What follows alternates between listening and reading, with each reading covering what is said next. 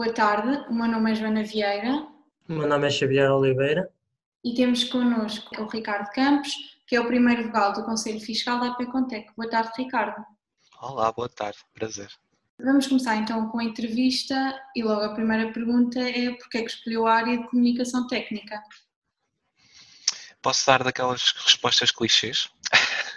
é não escolher a comunicação técnica. A comunicação técnica é que por acaso veio mesmo ter comigo. Eu tenho um background um bocadinho diferente, não necessariamente vocacionado para a comunicação técnica, eu venho de ciências de linguagens, mas quando surgiu esta oportunidade pareceu-me extremamente interessante. Tive também algum contacto com, com a associação, com a APCONTEC, mesmo quando estava ainda a concluir o meu ciclo académico, e tive a oportunidade de ter algum contacto também com, com a área, desde muito cedo, o que também despertou assim um certo bichinho para explorar mais. O Ricardo já trabalha nesta área há mais ou menos quanto tempo? Ora bem, fazendo contas muito rápidas, ah, eu fugi aos números quando estava na escola, cerca de 3 anos, 3 anos e meio, mais ou menos.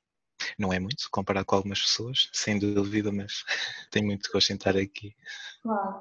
Ao longo do seu percurso profissional, quais são as características que identifica e contribuíram para fazer de si um bom comunicador técnico?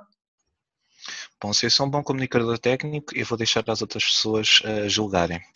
Do meu ponto de vista, aquilo que contribui para, para este trabalho, eu vou novamente recorrer aos clichês, é ser pormenorizado, mesmo muito pormenorizado.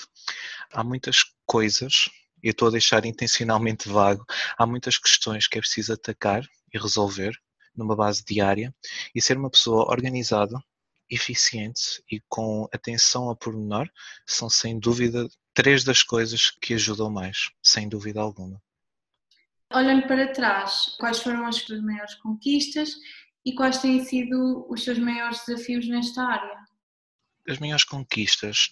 Eu tenho a vantagem de trabalhar com uma equipa muito grande, na verdade, internacional, multicultural, e isso traz aqui uma valência muito, muito interessante também ah, ao meu percurso profissional. Se eu tivesse pensar nas minhas vitórias, com certeza que um é conseguir me integrar numa equipa internacional já estabelecida.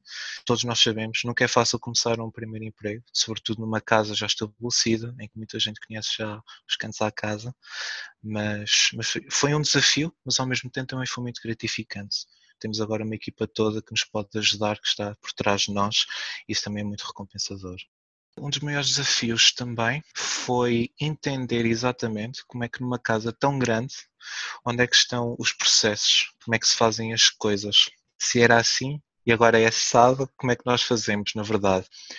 Toda a questão de propostas de melhoria, de métodos, métodos de trabalho, especialmente para ter diferentes pessoas, também de diferentes backgrounds culturais, traz toda uma mais-valência que, que também não é fácil de atacar ao início. Posto isto, quais foram as principais etapas da sua aprendizagem na profissão? Eu comecei como estagiário na empresa onde eu ainda estou hoje. Tive depois a oportunidade também de ir para fora durante dois anos, de fazer o meu trabalho na, na Holanda, neste caso, e depois regressei, voltei-me a integrar na equipa e estou agora a executar o mesmo trabalho também, mas claro, com aquele set e um know-how diferentes, pautados pela experiência, claro se eu tivesse então que identificar estas etapas, foi mesmo começar como estágio. A porta de entrada foi mesmo esse estágio. Eu tive a oportunidade de ser acompanhado por uma pessoa muito experiente na área, que foi sem dúvida uma das mais-valias que eu também tive, e é a oportunidade de trabalhar também numa equipa grande. Tive também a oportunidade então de ter já esta experiência internacional, apesar de ser ainda uma carreira relativamente curta, já tive a oportunidade de o fazer, que também traz aqui uma aprendizagem diferente a nível pessoal também, não só a nível profissional. E hoje em dia também gosto muito de partilhar o conhecimento que eu já adquiri com os outros, com o resto da nossa equipa também, local e internacional. Isso é uma coisa que também é muito gratificante, é sem dúvida o passo onde eu estou agora. Claro. Que papel é que a AP Contec teve no seu percurso? Bem, como eu disse, mesmo quando eu não estava na universidade, eu estudei em Aveiro, que é a sede da APECONTEC. Eu tive desde logo contacto também, mesmo quando estava ainda na minha licenciatura. Os meus estudos são de tradução, portanto não havia assim uma relação unívoca, uma relação muito direta com a comunicação técnica, mas houve muitas pessoas que me foram falando deste percurso, esta área do saber também. Eu explorei um bocado e a APECONTEC deu-me essa possibilidade também consegui recolher alguns conteúdos, alguma informação para saber exatamente o que é que é comunicação técnica. Não é tão simples assim de explicar, não é uma coisa que se faça em menos de 30 segundos. E tive essa oportunidade e sem dúvida a AP Contec também pautou aqui muito o caminho. Sendo que tenho uma carreira relativamente recente, seria mais fácil, do seu ponto de vista, começar agora uma carreira na comunicação técnica ou quando iniciou a sua carreira?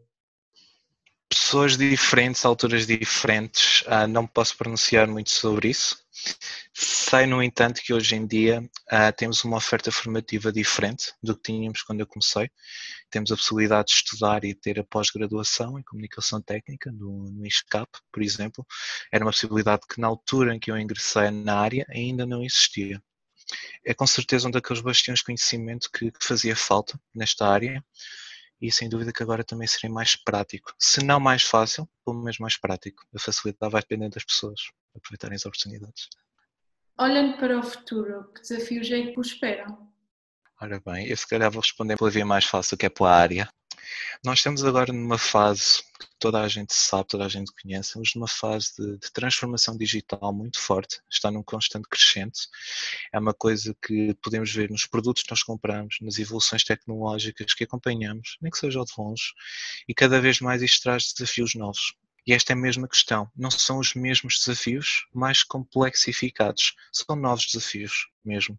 A questão da digitalização traz também por trás toda a perspectiva da indústria 4.0, um tópico que é muito, muito bem falado em vários órgãos sociais também.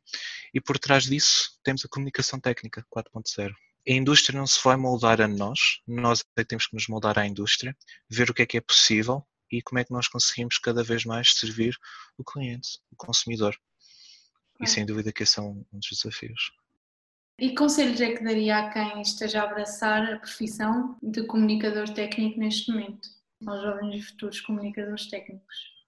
É difícil. A comunicação técnica em Portugal não tem ainda uma presença muito forte. Não nos podemos esquecer disto, cada vez falamos da área. É mais para um palco internacional. Portanto, se alguém quisesse enverdar para esta área, era bom que tivesse um bom domínio do inglês, começando mesmo pelos mais básicos, é preciso ter um bom domínio do inglês, é preciso estar habituado a lidar com fusos horários diferentes, por exemplo, mais uma vez pautado por esse caráter internacional. É preciso também ter em conta que muito do trabalho que nós fazemos, parecendo que não, não é passar o tempo à frente do computador a escrever há etapas no nosso processo, qualquer comunicador técnico diria, e a parte da escrita é relativamente breve, apesar de tudo. Portanto, é preciso ter algumas habilidades, alguma perícia por trás também, não só na escrita, que é extremamente importante, claro, mas na questão de mercados internacionais e suas regulações, recolha de informação junto de outras pessoas, porque efetivamente o comunicador técnico escreve, elabora os manuais, mas não é da sua própria autoria por assim dizer. Há toda uma perspectiva, toda uma vertente de, de, recolha de feedback, recolha de input também, e aqui entra o jargão em inglês, claro, que, que nos vai permitir elaborar a nossa documentação. E mais importante ainda, mais do que a elaboração, é ter também a organização para saber que esta documentação tem que ser mantida, tem que haver uma manutenção, um esforço de manutenção muito considerável para garantir que esta documentação está sempre disponível todos nós, quando compramos um produto, gostamos de ter um, um, manual que nos diga as funções básicas, sempre também alguns, inevitavelmente, vão direitinhos para o lixo e ninguém esconde essa realidade. Mas quando nós pegamos no manual, nós queremos uma resposta. Nós não pegamos no manual porque as coisas estão a correr bem.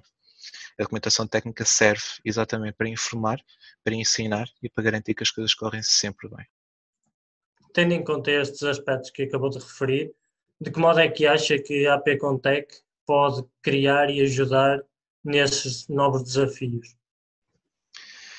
Eu, eu, gostaria de voltar a mencionar a formação, a pós-graduação que existe no ISCAP, conta também com a colaboração importante da Apicontec. Este é um passo formativo muito importante para dar na área também. Todos os outros saberes, os conhecimentos que precisamos de ter, passarão por essa pós-graduação, passarão por um levantamento de conhecimento, conhecimento esse que a Apicontec também pode disponibilizar é um ponto de referência na comunicação técnica em Portugal e tem então esse dever e esse orgulho também de poder fazer essa disseminação, de partilhar esse conhecimento. Nós não somos uma comunidade fechada, gostamos sempre de novos desafios, gostamos de inputs e a Paycontec é um bom exemplo disso. Obrigado. Assim sendo, damos por terminada a entrevista. Agradecemos a sua disponibilidade e partilhas de conteúdo. Obrigado. Obrigado pela oportunidade.